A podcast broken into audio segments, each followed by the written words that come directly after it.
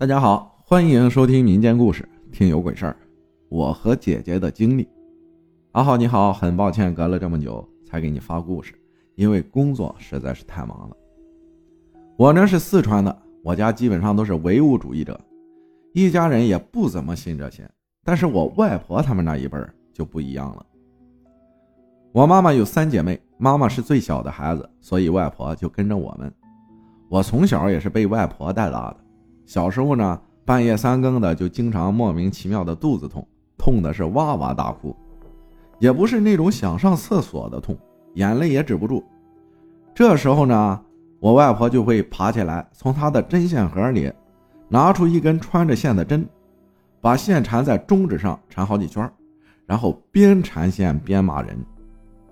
我那时候不懂她在骂谁，大概意思就是走了还不安宁，还要来祸害别人。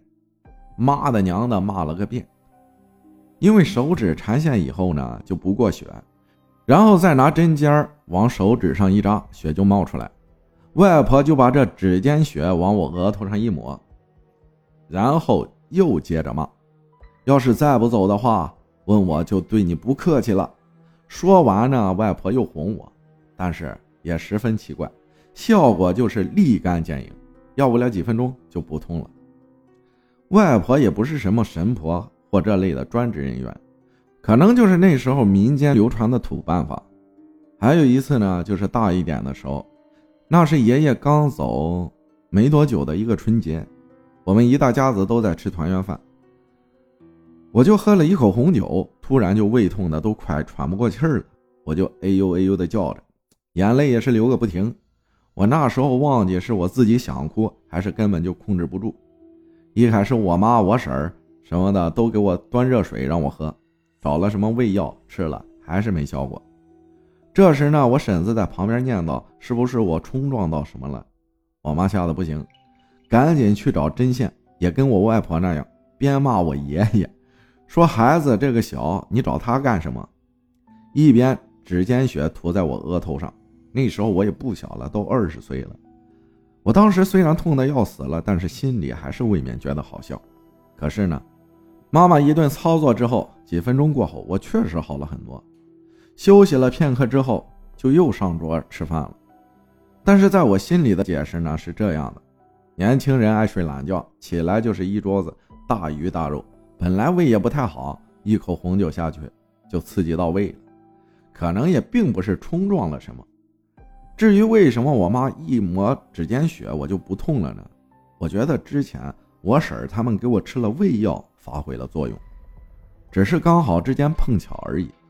这么做的话，也就是寻求个心理安慰。说不定很多人都知道这个土办法。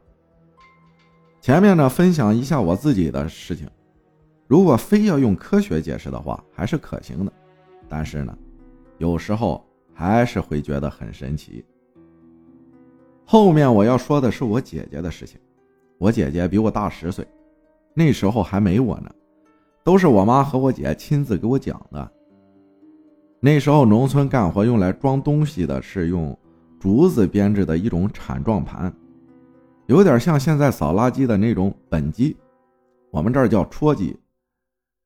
编这个需要一个主心骨，我爸爸就叫我姐姐去山上砍一根回来。那时候我们家后面就是一片竹林，农村的孩子干活早，我姐就提着刀去房屋后面了，在一个小土包上呢，就一根直直的比拇指粗一点点的小树干子，做戳鸡的主心骨是再合适不过了，他就砍了，拖着回家。回家以后就迷迷糊糊的，无精打采的，我姐就去跟我妈妈说，她好累，想睡觉，今天就不煮猪食了。我妈呀也没当回事儿，就让她回房间睡觉了。细心的网友可能会说：“不是外婆会土办法吗？”呵呵，我跟我姐年龄差距有点大，我四岁的时候，我外婆才来我们家跟着我妈的。我妈在外面煮猪食，我爸在院子里边戳鸡，然后我妈就听到我姐在哼哼唧唧的，我妈呢就去房间看我姐姐，叫她也不行。还去他身上拍了几下，也拍不行，就一直哼哼唧唧、哭哭啼啼的。我妈是吓惨了，出去叫我爸，我爸也叫了好几声，但是不行，实在是没办法了。我妈去请了我幺爷爷，幺爷爷呢，就是传说中会点那事儿的人，谁家死人办丧事儿，都会请我幺爷爷去写个符纸钱。幺爷爷一看呢，就说是装到不干净的东西了，就开始做法了，去碗柜里拿了个空碗，盛了小半碗水，然后去灶孔里抓了一小撮木柴灰撒进去，然后开始念叨什么咒语，时间久了也记不清念什么了。念完以后，就把这碗木灰水呢放在了一边桌子上，紧接着叫我妈去盛了一碗糯米来。糯米取来以后，幺爷爷就端着糯米念咒语，然后就一小撮一小撮的将糯米狠狠的往姐姐身上撒。这一撒呀，我姐姐就开始在床上打滚，一边挣扎是一边惊声尖叫。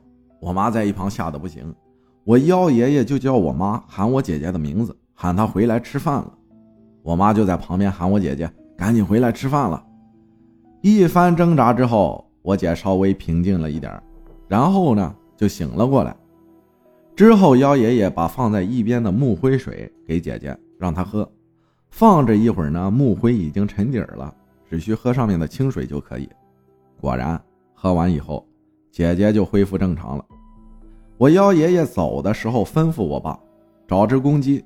鸡冠血涂在姐姐的额头上，今晚上会没事明天以后就好了。之后，姐姐讲述了她在昏迷的这段时间的事情。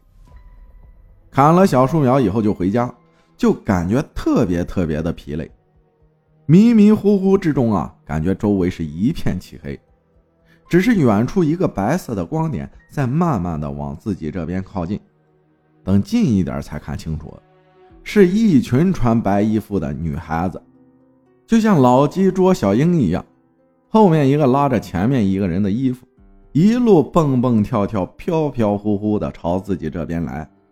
他们都是披头散发的，眼睛是有眼白没有瞳孔，一路蹦蹦哒哒、咯咯唧唧的笑着。他那时候分不清这些小女孩到底是什么，反正除了害怕还是害怕。一群白衣飘飘的小女孩就围着他，说让他跟着他们一起走。我姐姐不肯，几个女孩就上手拉他。正在挣扎之际，天空就下起了金色的雨点，一颗一颗的，像是火星子一样，烫的那群小女孩惨叫连连，东躲西藏的。这时候，我姐听到我妈妈叫她回去吃饭了，就转过头就往回跑，也不敢回头，因为那些孩子的叫声实在是刺耳难听。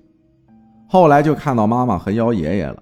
说实话呀，每次回想起这些，我都毛骨悚然，因为姐姐说的细节确实很吓人。一群穿着白衣服的女孩，只有眼白没有瞳孔，光这一点就特别形象了。说实话，这不是编造的，这的的确确是发生在亲姐姐身上的故事。我妈妈知道，我爸爸也知道。我不信鬼，但是这件事情我确实找不到解释的缘由。我也特别好奇这些事情，其实说穿了，也就是信则有，不信则无。好的，故事分享结束了，废话有些多，下次再分享周围人的事情吧。感谢古 TM 黑暗之神分享的故事啊。那么本集戳集应该就是簸箕吧，对不对？感谢大家的收听，我是阿浩，咱们下期再见。老鸡捉小鹰。